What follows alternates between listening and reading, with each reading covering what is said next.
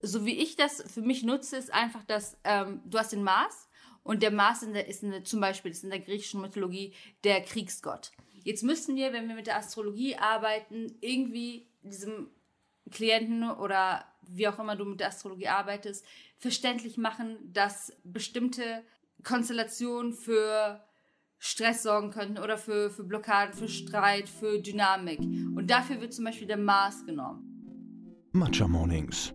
Ein Podcast rund um Gesundheit, Wohlbefinden und Spiritualität. Wie eine Spa-Session für deinen Verstand, eine Aerobic-Klasse für dein Inneres, ein Werkzeug zur Bewusstseinsmachung. Dein auditives Heilbad. Hello Friend, freut mich, wenn du mal wieder eingeschaltet hast oder wenn du auch zum ersten Mal dabei bist. Heute spreche ich mit der lieben Goncha. Goncha ist Astrologin und Gründerin von Astrologie und Alchemie, einer Plattform für astrologisches Wissen, Horoskope, Vollmondtreffen und alles, was da sonst noch so dazu gehört. Wir haben diese Folge heute schon vor einiger Zeit aufgenommen. Ich weiß gar nicht, ob wir, ob wir irgendwo ein Datum nennen, aber nur äh, dass ich das einfach dazu sage. Goncha taucht heute mit mir vor allem eben in die Astrologie rund um die Planeten ein. Und ich weiß, das hört sich jetzt wie ein ziemlich nerdiges Thema an, aber es ist tatsächlich, also I love it, weil es auch sehr viel Mythologie zum Beispiel, äh, griechische Mythologie zum Beispiel inkludiert. Und Gonsha spricht uns einfach wirklich so durch die wichtigen Planeten im Birth Chart durch. Also es ist auch nicht verkehrt, wenn du ähm, einfach dein Geburtshoroskop vor dir hast oder einfach weißt, in, in welche Planeten du in deinem Geburtshoroskop hast. Keine Angst, du wirst heute gut mitkommen. Du kannst auch alles nochmal am Blog auf www.matchamornings.de durchlesen. Ich werde das Ganze auch in den Shownotes verlinken, also das alles nochmal zum Nachlesen, falls jemand nicht mitkommt. Wir sprechen heute über die Anfänge der Astrologie, welche Form von Astrologie Goncho auch praktiziert. Es gibt tatsächlich ganz viele unterschiedliche Formen von Astrologie, welche Planeten deine Eigenschaften auch widerspiegeln können, warum Pluto kein Planet ist, ob Merkur wirklich rückläufig sein kann und wie du mittels den Planeten, wie du mit Hilfe von Astrologie deine Woche planen kannst. Bevor wir da jetzt aber richtig reinstarten, noch ganz kurz eine Werbeunterbrechung. Mit Buchschreiben, zwei Businesses und einem Privatleben ist mein Leben definitiv relativ wechselhaft und manchmal auch sehr unvorhersehbar. Bestimmte Routinen helfen mir da einfach on track zu bleiben. Ich bin auch wirklich mittlerweile jemand und ich hätte nie, nie, nie gedacht, dass ich das von mir jemals in diesem Leben behaupten würde. Aber ich bin mittlerweile jemand, der relativ organisiert und strukturiert ist das bringt das selbstständigen Leben mit sich, dass man plötzlich lernen muss, sich wirklich selbst zu organisieren, sich selbst zu managen. Und Routinen sind da einfach mega hilfreich, weil sie dem Gehirn Energie und Zeit und mentale Kapazität einfach sparen. Und das ist sogar wissenschaftlich erwiesen. Und einer meiner Routinen ist AG1 die freundlicherweise die Folge hier sponsern. Also damit kommen wir auch zur Werbeeinschaltung dieser Folge. Was steckt jetzt genau hinter AG1? AG1 sind ganze 75 hochwertige Inhaltsstoffe, also alles von Vitaminen, Mineralstoffen, Botanicals, Bakterien, Kulturen und weiteren Zutaten aus echten Lebensmitteln. Es ist ein grünes Pulver mit Mikronährstoffen in hoher Bioverfügbarkeit. Das heißt einfach nur, dass es einfach besonders gut vom Körper aufgenommen werden kann. Warum ich es persönlich wirklich so liebe, ist, es ist einfach extrem, extrem praktisch und super einfach einzunehmen und es schmeckt on top auch noch richtig gut. Also es checkt, es checkt einfach so alle meine Boxen. Ich kann überall einen Hackel dahinter setzen für eine schnelle, aber dennoch wirklich gesundheitsunterstützende Morgenroutine. AG1 wird dir im Abo ganz entspannt monatlich Freihaus geliefert, auch ganz ohne Vertragslaufzeit. Du kannst jederzeit pausieren, kündigen oder den Lieferrhythmus anpassen. Du bekommst sogar eine 90-Tage-Geld-Zurück-Garantie und kannst so AG1 komplett risikofrei drei Monate lang testen. Wenn du feststellst, dass es einfach nicht zu dir passt, dann bekommst du sogar dein Geld zurück. Im Moment gibt es eine Aktion exklusiv für Hörerinnen und Hörer meines Podcasts. Auf athleticgreens.com slash matchamornings erhältst du kostenlos einen Jahresvorrat an Vitamin D3 und K2 plus fünf super praktische Travel Packs on top zu deinem AG1-Abo dazu. Vitamin D trägt ganz maßgeblich auch zur Erhaltung normaler Knochen, normaler Zähne und zur Erhaltung eines normalen Muskel- und Immunsystems bei. Und äh, fand ich auch ganz spannend. Es ist tatsächlich so, dass insgesamt 82 Prozent der Männer und ganze 91 Prozent der Frauen die empfohlene tägliche Zufuhr von Vitamin D nicht erreichen. Deswegen kann hier einfach so dieses D3 und K2 von Athletic Greens eine sehr sinnvolle Ergänzung sein.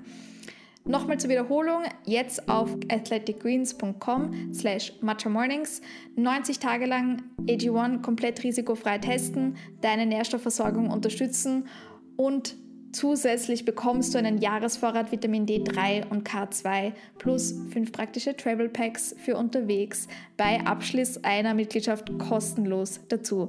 Jetzt auf athleticgreens.com slash matchamornings.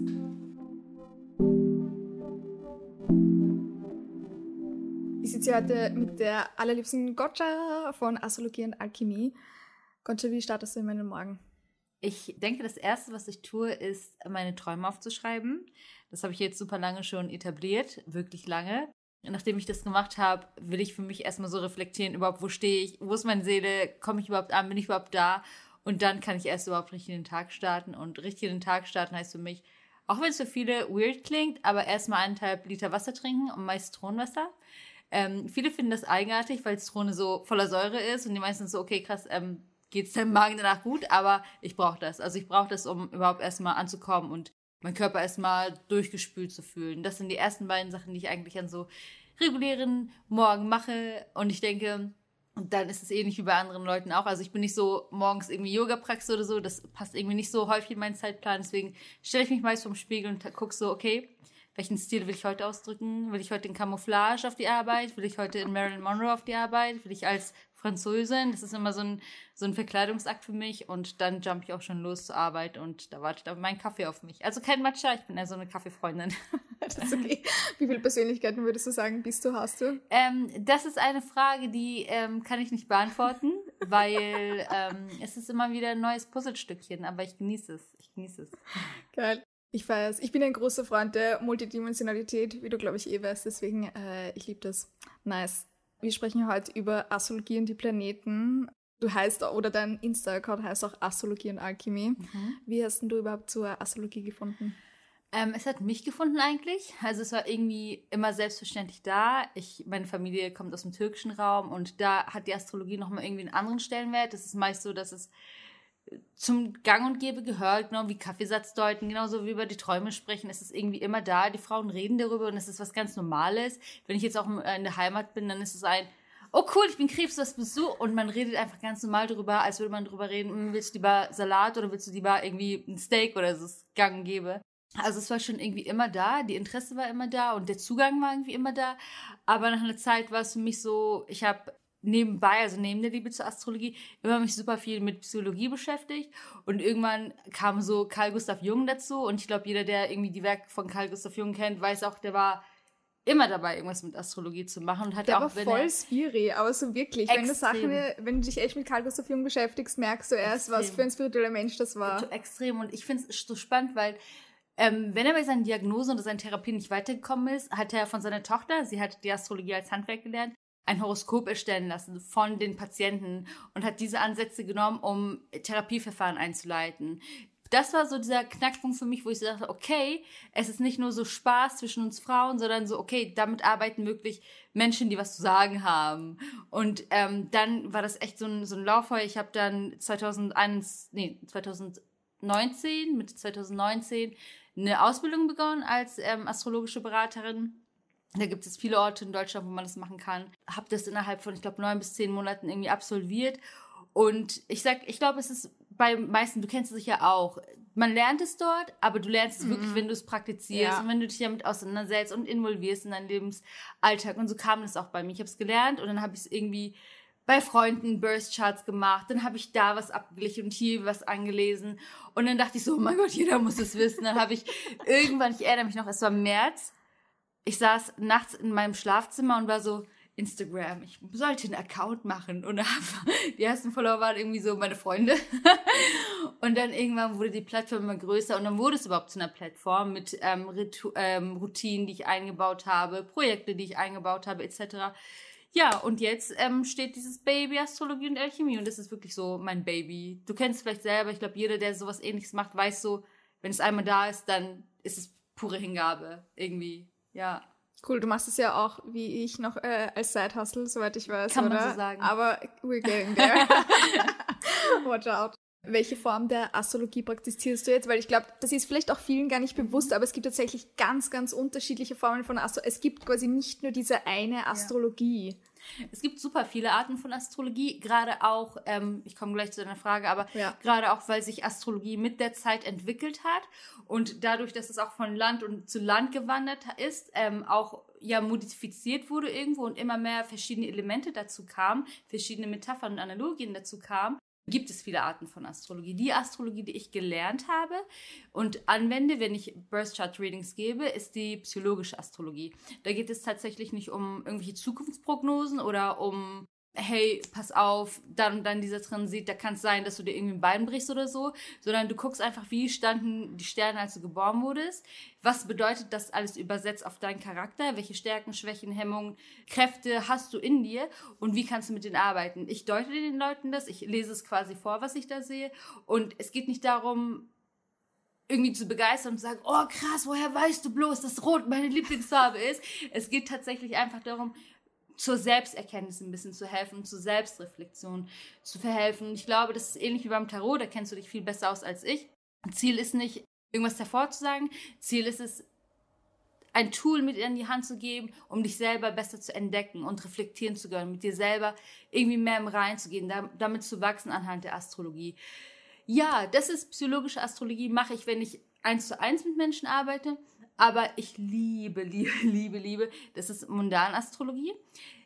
Das bedeutet, ich weiß nicht, ob du das kennst, ob dir das schon mal so ein Begriff ist. Modern oder modern? Mundan. Das Mundan. leitet sich, genau, ah, das leitet sich okay. von dem lateinischen Wort mundal ab, Aha. was Welt bedeutet.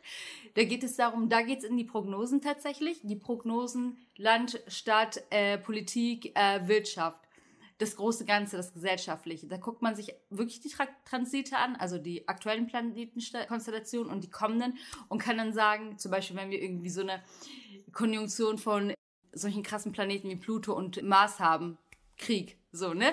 Also das wäre das wäre wirklich eine Katastrophenkonstellation, aber das wäre so ein Beispiel dafür. Lässt sich auch ab, ähm, umleiten, so was für Wetterbedingungen werden wir haben, wenn der Neptun zum Beispiel super stark ist dass wir dann mit Wasser etc. zu kämpfen haben, mit Fluten. Ja, das ist die Astrologie, die ich persönlich super spannend finde, wo ich mich auch immer gerne mitreißen lasse. Aber ich selber bin etabliert in der psychologischen Astrologie. Ich weiß noch, du hast mir auch damals, du hast mir relativ am Anfang irgendwie so gesagt, ich habe nämlich, ich habe überhaupt kein Feuer und ich weiß nicht, also Ja. jeder, der mich kennt, I don't know how, also wie das sein kann, dass ich kein Feuer habe. Aber ich habe ganz, ganz viel Luft. Und Ja. du meintest auch dann damals zu mir so dieses, quasi so ganz viel Luft, das schaut nach außen oft hin aus wie Total. Feuer. Total. Weil das halt einfach, ja, und aber und dann hat- das hat für mich dann total, total Sinn gemacht, weil ich bin viel zu viel im Kopf. Ich, ich spüre auch, dass das quasi eben kein Feuer ist, dass das Mhm. nur so wirbelwindmäßig einfach vor sich hin quasi läuft. Es ist Aber halt bemerkenswert, weil wenn du so viele Luftqualitäten hast, Ja. dann weißt du auch das geistig, weil Luft ist immer Geist, Gedanken, alles Windige, alles an Sprache, Kommunikation, Wissen, was ausgetauscht wird, kommt und geht und super schnell diese, Mhm. diese, dieser Austausch. Und für die Zuhörer, gestern kurz bevor ich losgefahren bin, meinte Christina, hey, wie war's mit dem Podcast? Oh ja, wäre cool. Ich schreibe dir ein paar Fragen. Würde ich jetzt, würde ich jetzt als Gönner Fragen stellen, ich würde ja wie so ein Ei drei Stunden brauchen und Christina fünf Minuten später hier sind die Fragen und ich dachte mir so, how did this happen? So wie, wie, also richtig, richtig, richtig flott in der Birne, die Alte hier. ja, also das haben wir gestern erst beschlossen, dass wir diese Folge heute aufnehmen, tatsächlich. Ich bin überrascht, Aber- dass so flott ging, ey. Aber du, du hast auch mega gut darauf reagiert. Nee. Anywho, wir wollen uns heute auf jeden Fall über die Planeten unterhalten. Ich Mhm. bin nämlich tatsächlich auch ein Riesenfan von den Planeten. Ich finde, das ist zum Teil, oder ich weiß nicht, aber ich finde es zum Teil total unterschätzt. So ganz viele Leute beschäftigen sich halt ganz viel mit den Sternzeichen und das ist ja auch alles wunderschön. Mhm. Ähm, aber ich, ich liebe voll die Arbeit auch mit den Planeten. Aber gut, da reden wir gleich noch mehr darüber.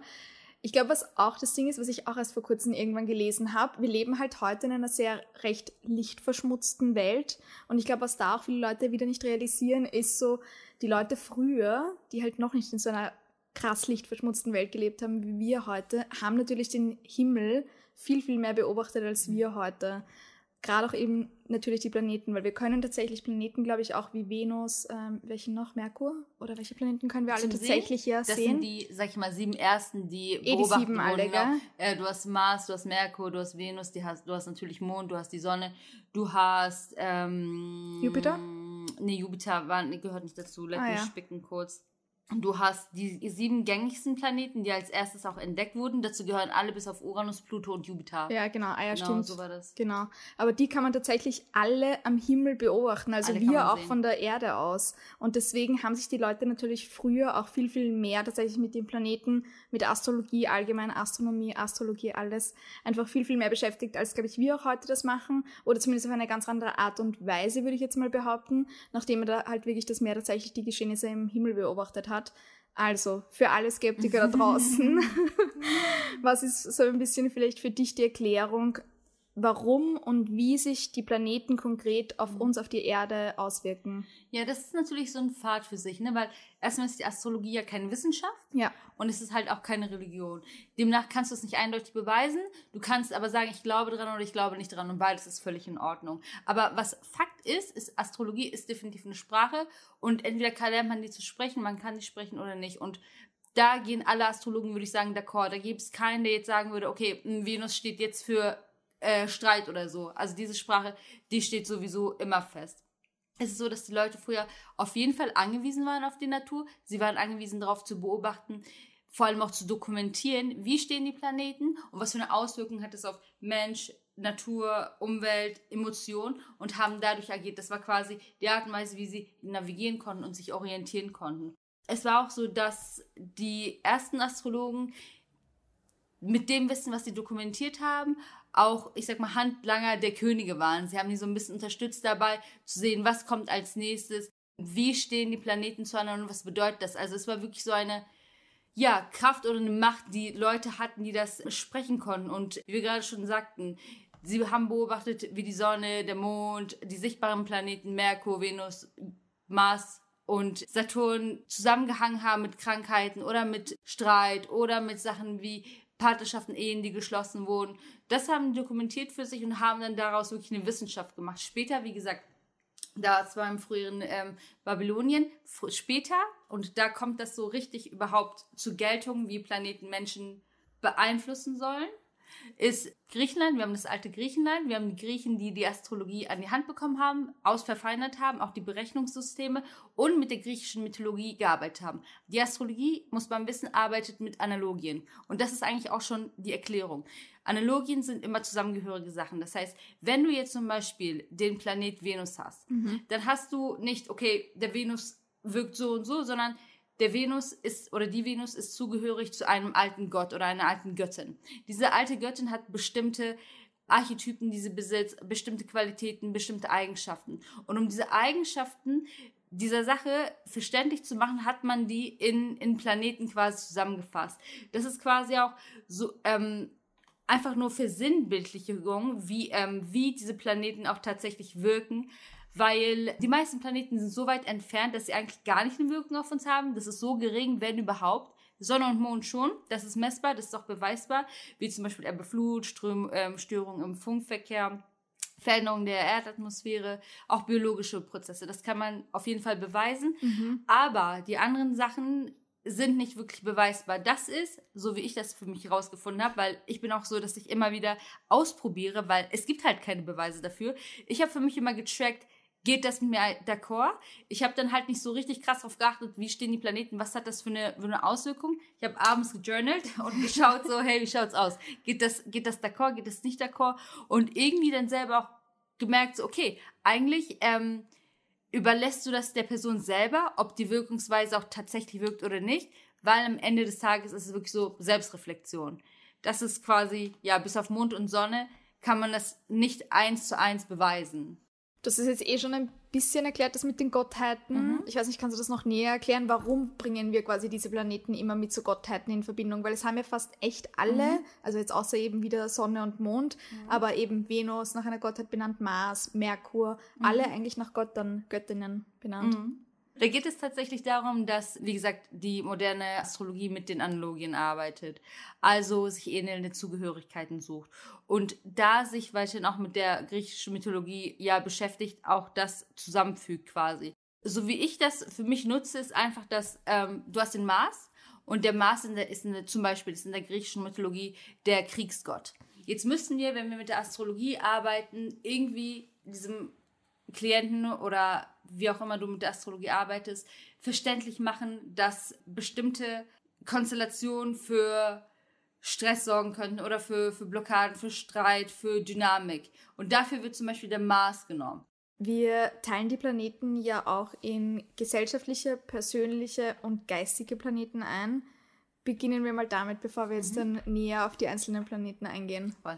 Also wenn wir uns jetzt die persönlichen Planeten angucken, dann sind das diese Planeten, die direkt auf das Individuum wirken, direkt auf die Gefühle wirken sollen, auf die Art und Weise, wie du dich ausdrückst, wie du deine Stärken zeigst, wie du kommunizierst, wie du verhandelst und wie du auch, wie deine Auffassungsgabe ist. Diese Planeten sind so relativ so dicht dran, dass es auf die Person selber einen Auswirkung hat. Unter diesen Planeten gehören zum Beispiel Sonne, Mond, Merkur, Venus und auch der Mars.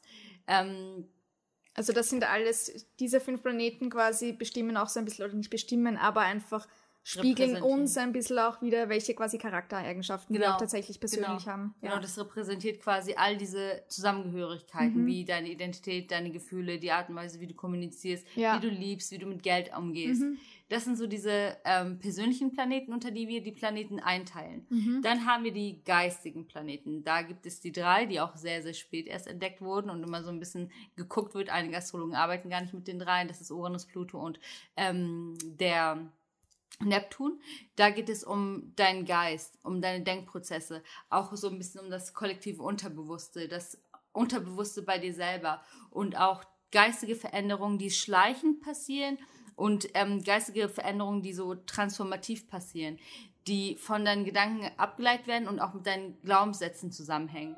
Und ähm, das modifiziert und soll halt ein bisschen die Auswirkungen haben auf dein Karma, auf dein Karma nicht, was sowieso Gott gegeben ist sozusagen, nicht von Anfang an feststeht, sondern das, welches du dir selber bildest.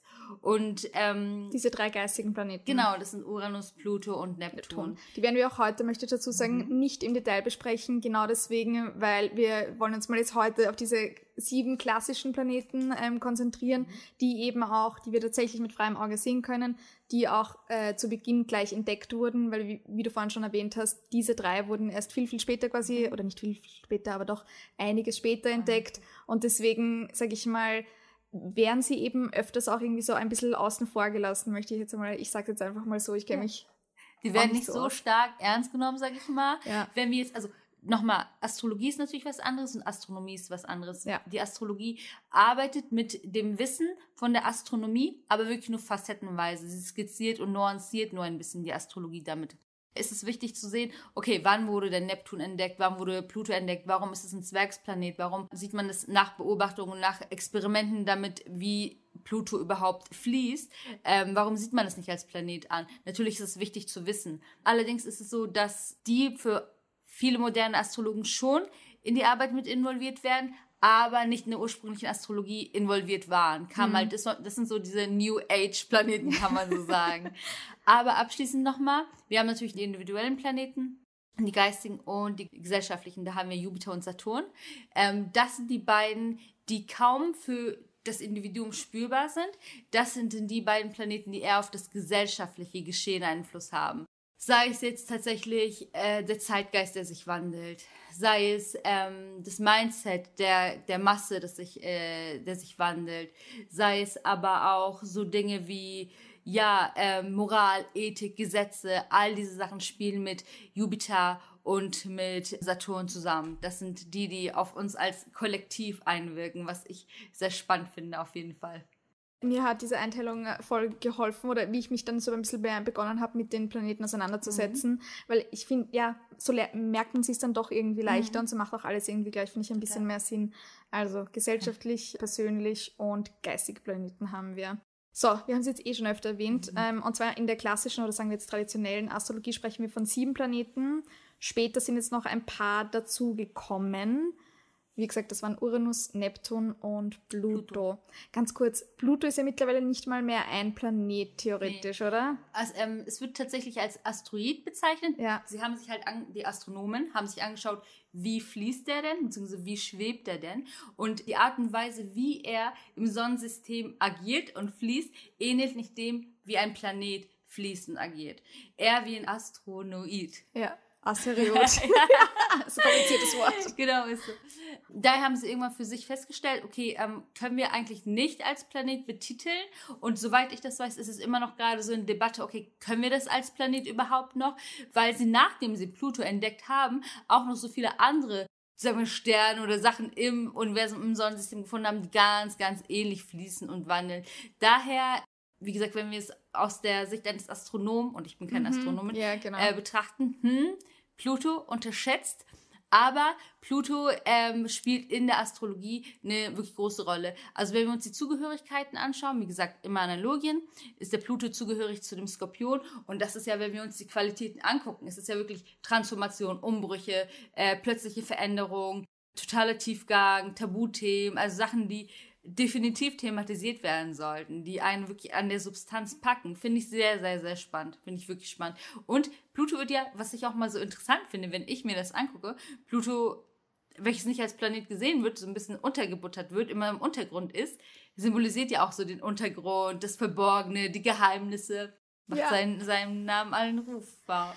Ich finde, das ist ja auch das Geile, weil ich sag mal, wenn man jetzt diese Frage stellt, so, okay, wenn quasi Pluto kein offizieller Planet mehr ist, wieso mhm. ist er dann noch relevant in der, mhm. in der Astrologie? Aber wie du vorhin auch halt schon erwähnt hast, im Endeffekt, wir haben einfach nur so bestimmte Archetypen, bestimmte sagen wir jetzt mal, Charakteristika mhm. halt irgendwie so ein bisschen auf diese Planeten projiziert und arbeiten halt so mit ihnen, nachdem wir sie halt einfach jahrelang beobachtet haben. Kann ja. man das irgendwie so sagen? Das kann man so sagen. Und ich finde, es ist halt auch ein, wie Poesie. Ja. So wie wenn du in der Dichtung oder in der Poesie auch Metaphern benutzt oder ich sag mal eine Blume nimmst und du weißt genau, der, der zuhört, weiß, eine Blume kann eine Blume sein, so wie Pluto einfach Pluto sein kann, aber dahinter kann auch eine Symbolik stecken. Und ähm, wenn du eine Blume schenkst, dann repräsentiert das Zuneigung oder vielleicht auch Wut, je nachdem, was für eine Blume das ist. Und ähnlich ist es auch mit den Planeten.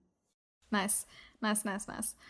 Beginnen wir mit den zwei Gestirnen, Sonne und Mond. Da vielleicht ganz kurz auch eine Side, Side Question. Wieso nennt man das Gestirne, weißt du das? Tja, also, das ist ja ich, ich fange mal so an. Ja, die Sonne ist kein Stern, äh, kein, okay. kein Planet, ist ein Stern, definitiv. Wenn du dich beliest, was der Mond ist, dann ist es immer so eine Sache. Man spricht darüber, ist es ein Planet, ist es ein Stern, ist es was anderes letzten Endes ist es so, dass die, der Mond an sich kein eigenes Licht hat, dementsprechend einfach auch kein Stern sein kann, weil jeder Stern hat einen eigenen Lichtkörper.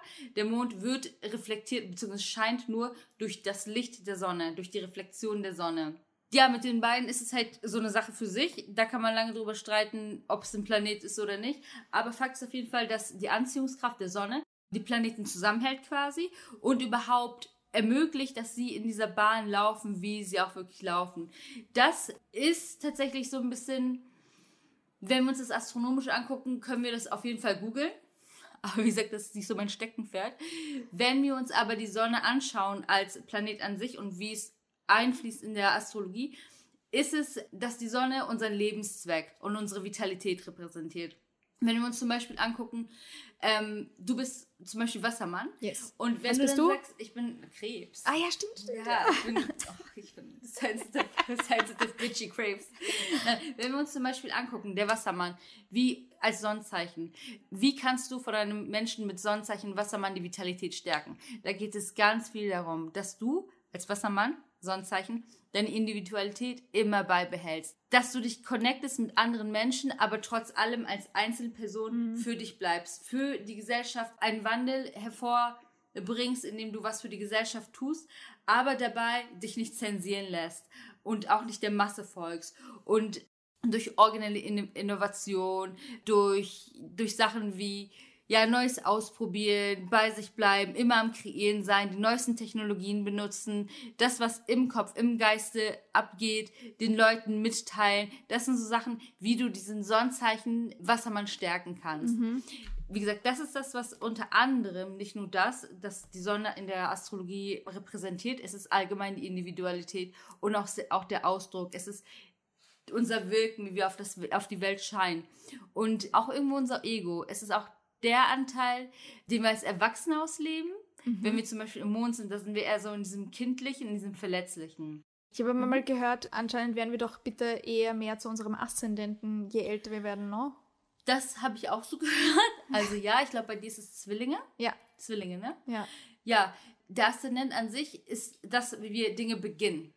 Der Aszendent steht, wenn du dir den Radix anschaust, mhm. immer im ersten Haus. Ja, genau. Der Beginn von Sachen, wie gehst du mit Sachen um, wie wirkst du auf andere, die dich nicht kennen. Mhm. Beim Zwilling wäre das sehr heiter, sehr gesprächig, ähm, auch sehr smart, sehr charmant, sehr auffällig in dieser verspielten Art. Und das ist tatsächlich so, dass je älter wir werden, je immer mehr zu unserem, zu den Qualitäten unseres Aszendenten wandeln sollen. Auch okay. da denke ich mir so ausprobieren, ausprobieren, ausprobieren. Voll. Ich weiß nicht, wie ist es bei dir? Ich tue mir total schwer damit. Ich würde schon sagen, ja, ja prinzipiell. Oder aber es ist halt so, es, ver, es verschwimmt alles ja. gemeinsam. Ich identifiziere mich schon sehr stark über mein Wasser und Sonne. Ja. aber ich liebe halt auch Zwillinge. Ich liebe Zwillinge, Same. wirklich. Also deswegen, Same. ich kenne keinen langweiligen Zwilling einfach. Same. Aber ja, was ich gerade mitbekommt, wir sind von dem Planeten weggegangen zu quasi, Goncho liest mein äh, Geburtshoroskop. Oh, guck, Nein. Mal, guck mal, wie fit sie mental ist, sag ich doch. Ich habe übrigens mein, ich habe übrigens mein äh, Merkur rückläufig. Das zeigt, warum ich immer so verpeilt bin. Nein, nein, du. Ich, ich glaube, das war, ich sag mal, das ist ja prinzipiell eh gut, weil ich glaube, so versteht man es auch, weißt du, wenn du gleich zu einem Beispiel irgendwie erklärst. Aber nochmal so, weil ich habe auch meine Frage, glaube ich, gar nicht irgendwie zu Ende gestellt. Eben äh, Sonne, Mond werden als Gestirne tatsächlich bezeichnet. Und wie, sage ich einmal, ja, kannst du die zwei vielleicht auch ein bisschen gegenüberstellen für uns? Du hast jetzt Sonne eh schon erklärt. Sonne mhm. ist eindeutig so Vitalität, unsere mhm. Identität. Mhm. Wo finden wir jetzt den Mond? Der Mond repräsentiert das Unterbewusste, das Emotionale, das Weibliche, das Nährende, das Schützende in uns, unsere Gefühle, aber auch wie wir als Kind waren, als Kind sind und auch das Verhältnis zu der Mutter. Unser eigenes Mondzeichen ist es. Unser eigenes Mondzeichen wird dann gegeben zur Geburtsstunde. Aber der Mond an sich durchläuft alle zwei bis drei Tage ein bestimmtes Tierkreiszeichen. Wenn wir uns dann zum Beispiel angucken, in welchem Tierkreiszeichen das ist, jetzt müssten wir das meine ich im Stier haben, sind diese Qualitäten in unserem emotionalen Leben viel aktiver und sollten auch ausge, ja ausgeschöpft werden und ausgelebt werden. Das bedeutet, bei dem Mond im Stier, wie jetzt aktuell meine ich, mhm. ähm, ist es so, dass wir zurückgehen sollten in dieses, was gibt uns Sicherheit, was gibt uns emotionale Sicherheit, wie können wir das in unseren Tag involvieren, wie ist es mit der Nahrung, wie können wir uns selber stärken, es ist ja ein Erdelement, immer dieses erdige Gemüse an Erdelementtagen gerne zu sich nehmen, aber auch Sachen wie, wie kann ich mich selber verschönern, weil der ähm, Stier ja allgemein auch für Ästhetik etc. geleitet von der Venus steht. Das ist unter anderem auch, wie du mit dem Mond gemeinsam leben kannst. Also auch gar nicht so sehr, was bin ich jetzt quasi im Mond, sondern wirklich auch das Schauen, was ist gerade momentan im Himmel los. Beides. Also ich finde es spannend und auch sehr wichtig, sein eigenes Mondzeichen zu kennen, mhm. weil man sagt, mit diesem Mondzeichen, dein eigenes Mondzeichen, kannst du auch deine emotionalen Bedürfnisse besser kennenlernen und das eher ausleben und eine gewisse Sicherheit in dir fühlen. Was bist du im Mond? Löwe. Löwe. Ja, total. Und da, ich kann mich persönlich extrem damit identifizieren, an einigen Sachen nicht, aber das schon. Aber wie gesagt, wenn du mit dem Mondzyklus leben willst, dann ist es immer wichtig zu gucken, okay, in welchem Tierkreiszeichen steht der Mond, was repräsentiert das, welche Archetypen repräsentiert es, welche Themen repräsentiert das und dann zurückzugehen und das in deinen Tag mit zu involvieren. Wie gesagt, Mond ist dein Innenleben und äh, die Sonne ist quasi dein Außenleben, wie du strahlst, wie du wirkst, deine Vitalität. Nice. Punkt. Ja. Christina hat diese Frage schon vor acht Stunden gestellt. Gar nichts. Ich bin Mond-Skorpion äh, und ich kenne tatsächlich wirklich einige Leute. Die Sabine Reiter zum Beispiel ist eine Person. Ich glaube, die Laura Kaczynski auch, wenn ich mich richtig erinnere, ist auch Mond-Skorpion. Ähm, und ich liebe auch Mond-Skorpion, Leute. Es tut mir leid, ich weiß, es ist alles so klischee-mäßig, aber ich liebe es wirklich. Weil es eben halt äh, auch immer so Leute sind, ja, die auch nicht so oberflächliche Smalltalk-Leute äh, sind, sondern die gerne Deep Talken yes, und äh, I'm here for it. Anywho, on to the next one. Machen wir weiter mit der Venus. Ich sag mal, Venus ist, glaube ich, ganz, ganz klassischer Planet äh, der Liebe. Aber vielleicht auch da, was steckt denn vielleicht noch ein bisschen mehr hinter der Venus? Mhm. Ja, auf jeden Fall ähm, Planet der Liebe und auch Göttin der Liebe, wenn wir uns weiter mit der ähm, griechischen Mythologie auseinandersetzen es reagiert quasi unsere Gefühle, aber auch solche Sachen wie, wie wirken wir im Leben hinsichtlich Scham, Anmut, wie ist es in unseren Beziehungen gestellt, wie ist es auch in unserer Selbstliebe gestellt, ähm, wie regeln wir, wie gehen wir mit Geld um. Das sind alles so Themen, die beeinflusst werden von der Venus im Geburtshoroskop oder all, allgemein auch Venus als Transit. Ähm, es regelt unseren Geschmack, aber auch unsere Freuden. Das heißt, wenn wir zum Beispiel ein Venus im Widder sind, haben wir Lust und Spaß an Dynamik, an sportlichen Aktionen, an Wettkämpfen. Das ist zum Beispiel eine Venus im Widder. Das genießt man dann. Als Venus im Widder gibst du dann zum Beispiel auch sehr unbedacht und risikofreudig dein Geld aus, sehr impulsartig. Das zeigt die Venus. Ich weiß nicht, was deine Venus ist. Vielleicht ich bin Venus im Steinbock, aber. Venus im Steinbock, also ein bisschen mehr so, mh, mm, vielleicht ein bisschen blockierter, was Spaß, Freude und Ausgehen anbetrifft. Mehr so, ich habe Spaß, wenn ich viel arbeite, wenn ich leiste, wenn ich produziere, wenn ich ähm, strukturiert an Sachen hingehe. Das ist so zum Beispiel das, wo ich sag mal, der Venus in Steinbock ist mehr so gedämpfter, was seine Lebensfreuden Freuden anbetrifft. Ist ich finde so Venus Steinbock einfach so lame. Ich habe ja so viele Steinbock und ich finde es so Arbeitstier, lame. Arbeitstier, Arbeitstier. Aber wie gesagt, die Venus als Planet an sich ist wirklich das, was uns glücklich macht. Man sagt auch, dass je nach Geschlecht, ob du halt männlich oder weiblich bist, man sagt tatsächlich, was ich für ein Gerücht halte, dass der Mann an sich seine Venus im Geburtshoroskop meist unterdrückt, weil es so ein ultimativer Frauenplanet ist. Ja, I don't know. Christina rollt mit ihren Augen, ja, genau. würde ich auch sagen. Das ist sehr altbacken, dieses Gedan dieser Gedanke. Man sagt tatsächlich, dass die Frauen sich eher trauen, ihre Venus-Qualitäten auszuleben. Davon halte ich Steine, aber das ist das nebensächlich. ja, man muss ja auch äh, reflektieren, ob das so für einen stimmt, ne? Fragen alle Männer draußen. Das mhm. gibt ja auch eh dieses ganz bekannte Buch, Frauen sind vom Venus, Männer vom Mars. Ja. Ja. ja. Ist auch per se, ich habe das sogar mal begonnen zu lesen, es ist auch per se kein schlechtes äh, Buch, finde ich. Zumindest ist es so ein Liebesbuch halt, aber trotzdem ja, ich meine, Venus, da passt ja schon Venus als weibliches Prinzip und der Mars als maskulines Prinzip. Auch da wird ja mit den Archetypen gearbeitet. Aber ja, muss man mal für sich gucken, ob man das so unterdrücken will. Ne? Gehen wir vielleicht gleich weiter zum Mars. Es macht zwar, glaube ich, theoretisch mehr Sinn, äh, Merkur als nächstes, oder? Einfach so jetzt wenn die, wir uns die Planeten anschauen. Ja, ne? genau. Ja, theoretisch schon, aber es muss ja keinen Sinn ergeben. Ja, okay. Theoretisch hatten wir es so angedacht, oder ich hatte das ja. so angedacht, wie sie auch quasi von der Erde weg irgendwie zu sehen sind und stehen. Aber im Endeffekt, weil ich habe auch mal gelesen, quasi, wenn jetzt Mars, sagen wir, Sex ist, ist Venus halt Liebe. Mhm. Kann man das so auch so ein bisschen das, sagen? Das kann man so sagen. Also, wenn wir uns jetzt das Thema Sexualität im Großen und Ganzen angucken, gehen wir mehr in Richtung Pluto, siebtes Haus, aber Mars an sich ist wirklich eher ähm, connected mit diesen sehr leidenschaftlichen und kraftvollen Themen. Darunter fallen Mut, Dynamik, Kraft, Rebellion, Aktion, aber auch Kontrollverlust, Kriege, Wut, Machtkämpfe. Der Mars ist allgemein zugehörig zu dem Tierkreiszeichen Widder und dem ersten Haus. Daraus kann man sich auch schon ableiten, dass der Mars ähnliche Qualitäten mhm. hat wie der Widder selbst, weil auch das ist wieder eine Zusammengehörigkeit. Wie wir bei Venus, nochmal zurück, Venus Stier und Waage haben, haben wir ähm, bei dem Mars die Zugehörigkeit zum Widder und können uns die Art und Weise, wie der Mars wirkt, vorstellen, wie der Widder wirkt. Für Laien oder Menschen, die sich nicht so heftig krass jetzt auskennen, bedeutet es einfach, dass Energie, Aktion, Begierden, Sex als leidenschaftlicher Akt, nicht als Liebesakt wie bei der Venus, sondern wirklich als, einfach als leidenschaftlicher Akt repräsentiert wird, aber auch unseren Überlebensinstinkt zeigt. Das, wo wir bereit sind zu kriegen und, und ähm, Kraft zu investieren, wo wir unsere Dynamik reinstecken können. Mars war ja auch der Kriegsgott, ne? War der Krieg, richtig. Mars ist, war der Kriegsgott.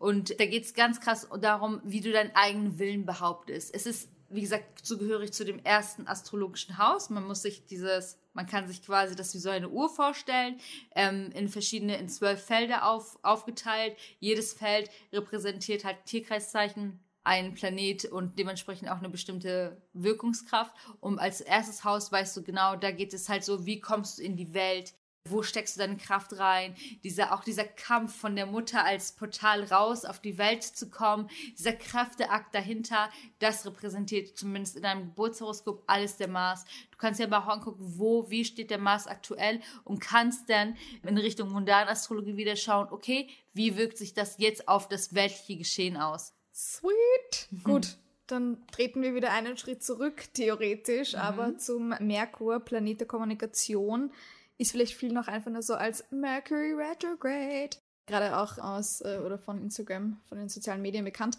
Ich hatte dazu auch eine Folge mit der lieben Verena Borell, kann man sich mhm. auch extra noch anhören, wo es nur um den rückläufigen Merkur mhm. ging. Aber prinzipiell Merkur als Planet der Kommunikation. Was kann der noch alles? Ja, Merkur. Planet der Kommunikation ist schon mal sehr, sehr richtig. Merkur regelt quasi alles, was mit unserem Denken zu tun hat, mit unserer Logik zu tun hat, mit der Art und Weise zu tun hat, wie wir denken wollen, wie wir sprechen vor allem auch. Bei rückläufigem Merkur zum Beispiel, in einem Geburtshoroskop kann es zu Sprachverzögerungen kommen oder Schwierigkeiten mit bei der Sprache, aber auch bei der Konzentration als Schwierigkeit. Das könnt ihr vor euch ja mal gucken.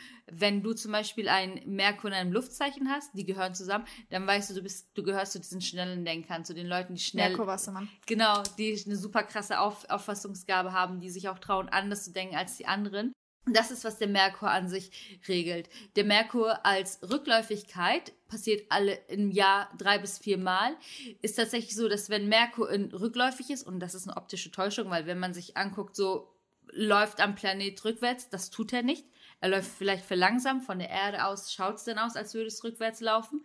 Repräsentiert in der Astrologie dann Etappen, Zeitphasen, Monate, je nachdem, wie lange der Merkur dann rückläufig ist, wo halt im Themen verhandeln, mit jemandem in eine Kommunikation gehen, verzögert wird oder irgendwie gestört wird, aber vor allem auch, wo Themen, die du nicht abgeschlossen hast, Handelsthemen, Kommunikationsthemen, eine Streiterei mit jemandem, wieder dich ähm, findet, sei es die Person schreibt dir, sei es du entdeckst irgendeinen alten Brief etc.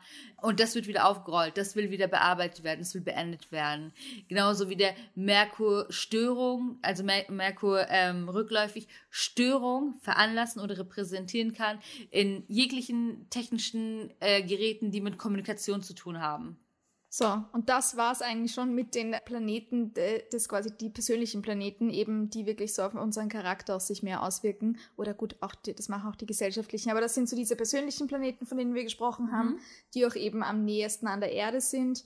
An der am nächsten an der Erde ist gut, wir haben zum einen halt den Mond, dann haben wir Venus, dann haben wir Merkur und dann haben wir Mars. Mhm. Stimmt's? Mhm. Yes. Okay, perfekt, gut. ich habe irgendwie das so halb im Kopf, aber auch nur so halb. Dann gehen wir jetzt weiter zum Jupiter. Ja, Ach, Jupiter. Also Jupiter ist everyone loves him, weil es ist halt der Glücksplanet. Planet der Expansion. Expansion. Auch so, ja. Den geistige Horizonterweiterung, des Glücks, ähm, aber auch dem positiven Schicksal. Wenn dann quasi dein Jupiter gut steht, sag ich mal, dann repräsentiert das, dass alle Freuden und alles sein Glück einfach quasi in deinen Schoß fällt. Das ist so die eine Seite des Jupiters. Expansion natürlich auch aber auch alles, was mit Bildung, Lehren, Philosophien, Weisheiten zu tun hat. Ähm, alles Richtung fernöstliches Wissen, aber auch Universitäten. Der Jupiter an sich repräsentiert auch die Jugend und die Kindheit. Das als Jupiter an sich. Und ja, der Jupiter als wie wirkt sich das auf, auf unsere Gesellschaft aus? Ist die Art und Weise, wie das Wissen in der großen Masse weitergegeben wird. Was für ein Wissen der großen Masse der Gesellschaft überhaupt zur Verfügung gestellt wird. Und auch wie wir mit diesem Wissen arbeiten können. Es ist auch ein Planet, der unsere Moral, unsere Ethik, also unsere gemeinsame Moral, unsere gemeinsame Ethik und unseren gemeinsamen Status quo ähm, beeinflusst und auch repräsentiert aber auch vielleicht noch ein bisschen mehr im Saturn, aber auch unsere Gesetze und auch unsere Ehre. Also die, der Zweck des, äh, des Jupiters ist, das Wissen der breiten Masse zu schenken. Nice. Wie gesagt, da sind wir jetzt bei den gesellschaftlichen Planeten. Wir haben jetzt noch Saturn, mhm. Saturn Return, auch riesiges Ding in der Astrologie. Yes. Mal gucken, wer schon soweit ist. Ich bin erst nächstes Jahr im Februar, März soweit.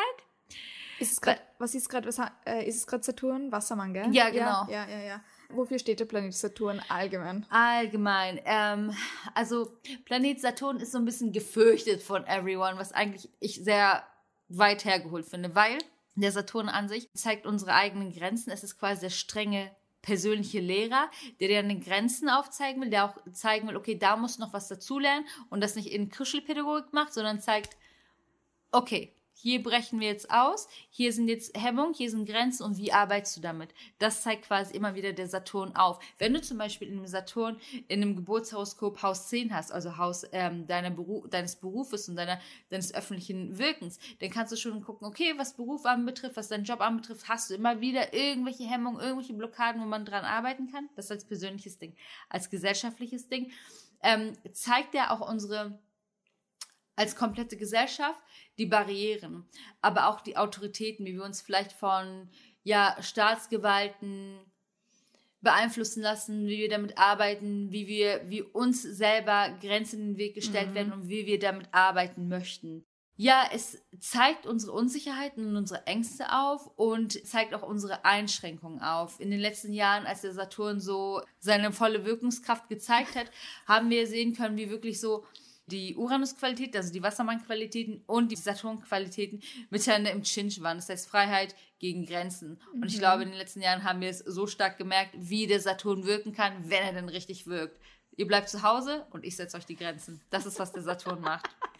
Ich habe dazu auch noch zum Saturn Return zumindest, also da habe ich auch eine eigene Podcast-Folge, auch mit der Verena Borell, kann man sich auch by the way noch anhören. Für alle, die gerade so 28, 29, 30 sind, sehr interessant. Also mhm. ich habe es damals gefeiert. Ich habe das schon hinter mir. Ich hatte noch den Saturn im Steinbock. Wie hast du das gefühlt für dich?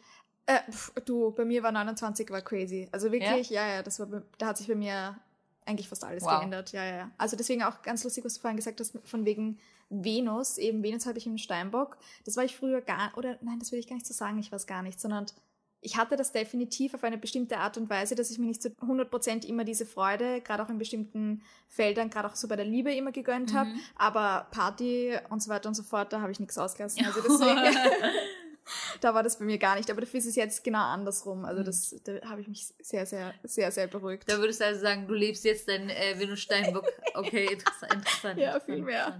Viel, viel mehr. Gut, kommen wir aber zum Schluss jeder Planet regiert theoretisch auch, sagen wir jetzt, einen Wochentag.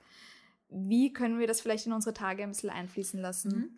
Also wichtig ist natürlich zu gucken, erstmal, welcher Tag regiert welches, welche Planeten oder andersrum. Bei dem Montag wäre es tatsächlich der Mond. Da gucken wir uns an, was macht der Mond. Da geht es um unsere Emotionen, unsere Bedürfnisse, aber auch um das Wasserelement an sich.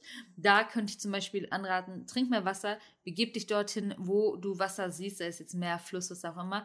Nimm ein Bad, das ist auch super, super einfach, was du tun kannst Geh auch in die Selbstreflexion. Wo stehe ich in meinen Emotionen? Und welches Bedürfnis habe ich? Welches erfülle ich es mir? Und bei dem Montag heißt es auch, und das ganz gleich, ob jetzt Astrologe oder nicht, heißt es auf jeden Fall, zu viele Aktivitäten scheuen. Mhm. Also gar nicht Man so darf krass. einfach ruhig in die Woche starten. Voll. Ja. Extrem. Ich glaube, das machen hoffentlich eh die meisten von uns. Ich hoffe auch, wenn ja. sie zumindest in einem bestimmten Rhythmus leben möchten. Ja.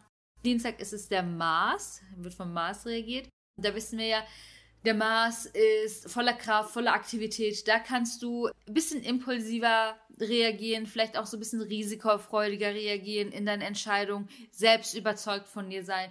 Du kannst aber auch diesen Mut des Marses nutzen, um mutige Entscheidungen zu treffen. Aber auch wenn wir uns es physisch jetzt betrachten, heißt es, dass du ähm, Feueratmung repräsentieren, äh, repräsentieren genau, mhm. Feueratmung ausüben kannst, dass du ähm, Kardiosportart machen kannst, also alles, was in die Dynamik geht ist dann an einem Dienstag rein astrologisch betrachtet ideal. Also Dienstag darf dann so der richtige Wochenstart im Endeffekt sein, so wo ja. man einfach wirklich dann so reinstartet. Ich finde, by the way, dass ähm, man merkt im Französischen tatsächlich ein bisschen besser, welche Wochentage zu welchen Planeten gehören. Ja. Montag, äh, Lundi einfach, gut, das äh, Lunar kann man sich so ein bisschen mhm. herleiten. Dienstag, Mardi, fuck, mhm. ich hatte, mein Französisch ist so lange her, aber Mars, mhm. dann Mittwoch, Mercredi, Merkur, mhm. Donnerstag Schödi, Jupiter Richtig. und Freitag Wandredi, Venus. Hey Leute, wow, dass ich yes, das noch weiß, yes, ich bin ganz selber voll stolz yes, auf mich. Und das ist alles more than right gewesen. Ja.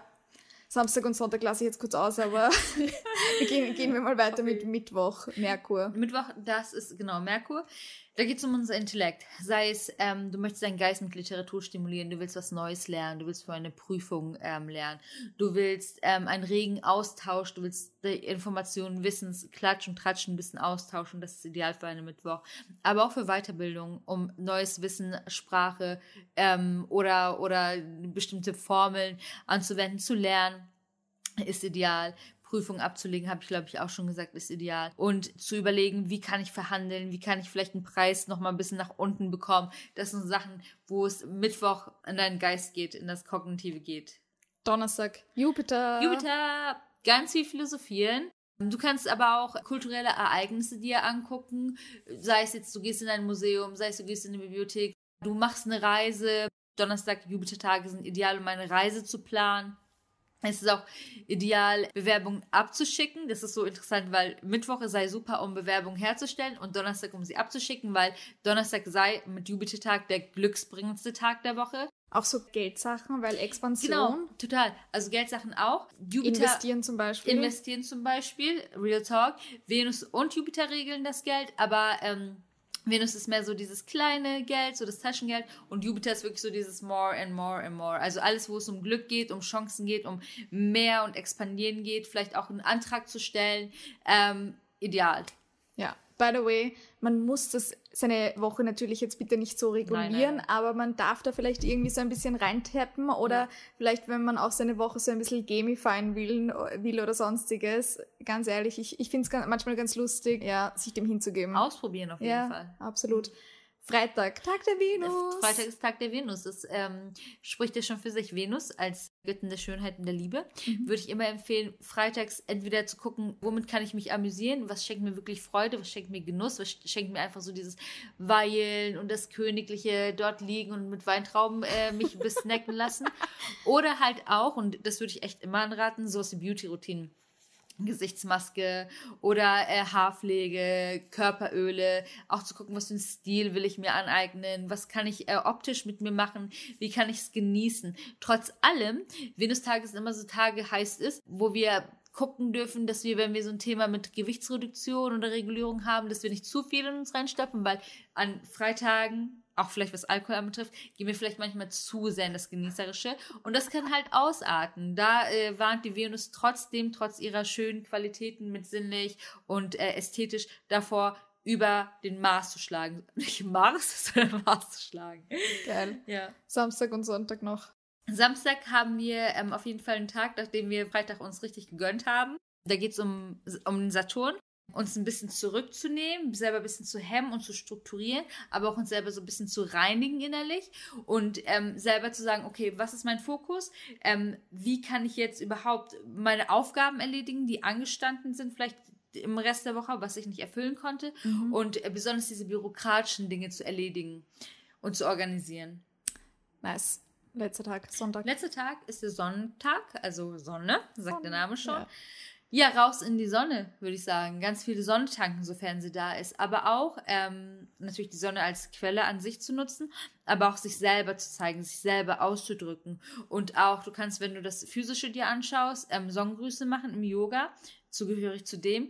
Ähm, aber auch zu gucken, wie kann ich mein Gemüt verwöhnen lassen, aber auch, wie kann ich mit diesem Verwöhnen lassen strahlen.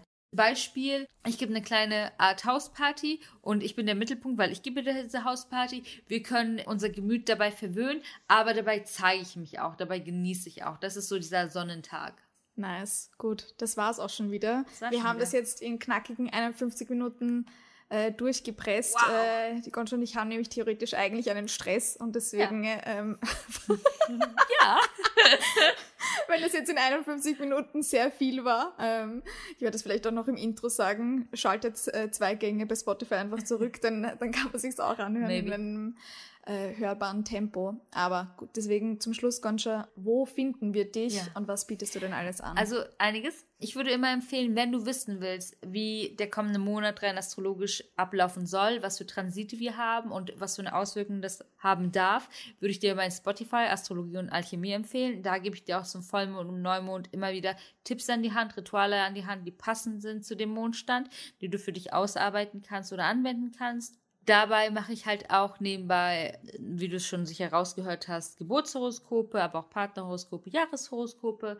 Gebe auch Workshops zu Themen Astrologie und Alchemie, sei es Leben mit den Mondzyklen. Auf Instagram natürlich, wie wir alle aktiv sind. Auf Instagram bin ich aktiv und gebe jede Woche wöchentliche Prognosen raus, wie die Planeten stehen werden, was für eine Bedeutung das haben soll, wie man das nutzen darf für sich, wie man das ausprobieren darf. Das ist eine Nutshell, was ich mache. More to come, würde ich sagen. Perfekt. Ja, tausend Dank dir. Sehr, sehr gerne.